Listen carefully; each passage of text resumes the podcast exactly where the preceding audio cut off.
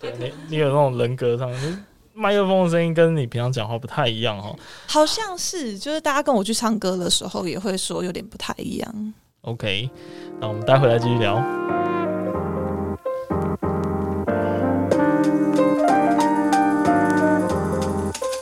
嗨，大家好，欢迎这个来到声音照咖。我们今天也是有一个学员的课程哦。那在学员课程的最后呢，我们都会访问一下我们的学员呢、啊那我们欢迎我们这一次来参加课程的呃静哦，应该叫 Peggy 啦，对不对？对，我是 Peggy，是我是收纳工程师 Peggy。为什么是收纳工程师啊？ OK，因为我一开始我是收，我是其实是工程师，对，然后转职收纳整理师这样子。所以，因为我有一个做行销的朋友，那他就说我们要必须要有一个让人家可以记住的名字，对，然后他就说那就收纳工程师吧，这样子。 OK，收收纳工程师听起来就是还蛮需要在你家改装一些很很很酷的设备这样。呃，可能就会比较工业风一点吧。 OK，所以那你现在做了四五年嘛，对不对？对，你有没有觉得你有什么样人生的改变呢？其实就是我一开始也有说我在产后有忧郁症，那我也透过这个职业，然后让我慢慢的走出黑暗这样子。对，所以对于我自己心灵上面的成长是蛮多的。与其说我们都是在帮助客户整理自己的家，但其实对我来说也是整理我自己的心理这样子。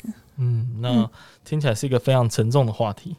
呃，不会啦，其实也可以让它有趣一点。那有机会要重新决定你还会生小孩吗？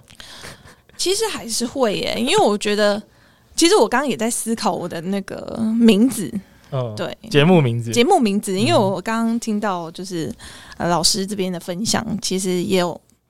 回去可能要多想一下，就是对，因为毕竟我我想开的频道其实有点想跳脱收纳，可是如果假如说依照就是 Google 关键字，其实我应该要把收纳放上去的。嗯，我也对，是因为毕竟收纳工程师这边已经有一定的粉丝数了，对，所以也不想要放弃。而且我相信有一些嗯、呃粉丝也会希望透过 Google 关键字找到我的 podcast，、嗯，所以我觉得可能要再思考一下这样子。嗯对，嗯那就蛮期待的。我觉得可以叫做什么收纳工程师的疗心之旅之类的。但是我一直很好奇是，我们的名字是不是不能太长，会放不下那个就是名字哦的篇幅。对，我我我觉得还好，真的 吗？我觉得还好 OK 就就是不是太大的问题。对我刚刚其实有一个想法，就是要例不要如先说，分享一下？好，就是我想说，如果要耸动一点，就是有一点像收纳婚姻，行吗？哎呦，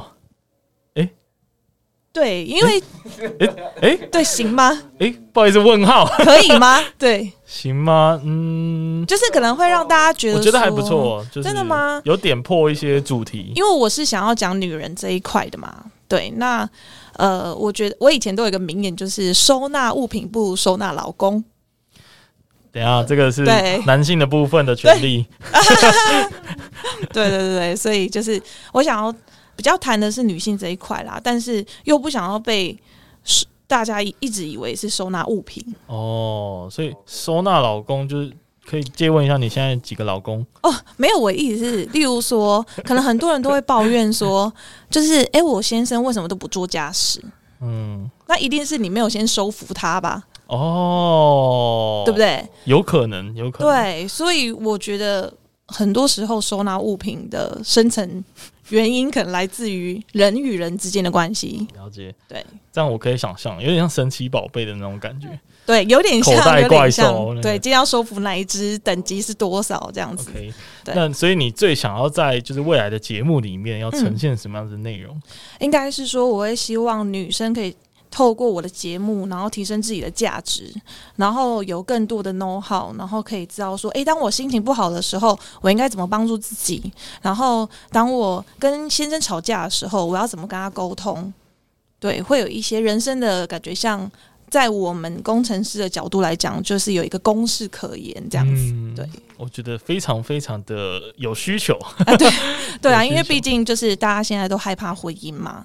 那如果假如说走入婚姻，到底要怎么走，会比较顺一点？嗯，对，这是我希望大家可以一起学习的。嗯，OK，那我们今天的访谈就到这里好了，有点久，对，谢 谢谢大家谢谢也谢谢我们的 Peggy，拜拜。拜拜。